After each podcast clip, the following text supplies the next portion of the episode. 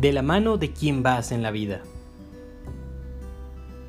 Yo te invito a que te tomes de la mano de Jesús y María y que juntos hagamos de nuestra vida algo extraordinario, algo que trascienda. Tan solo suéñalo y te quedarás corto.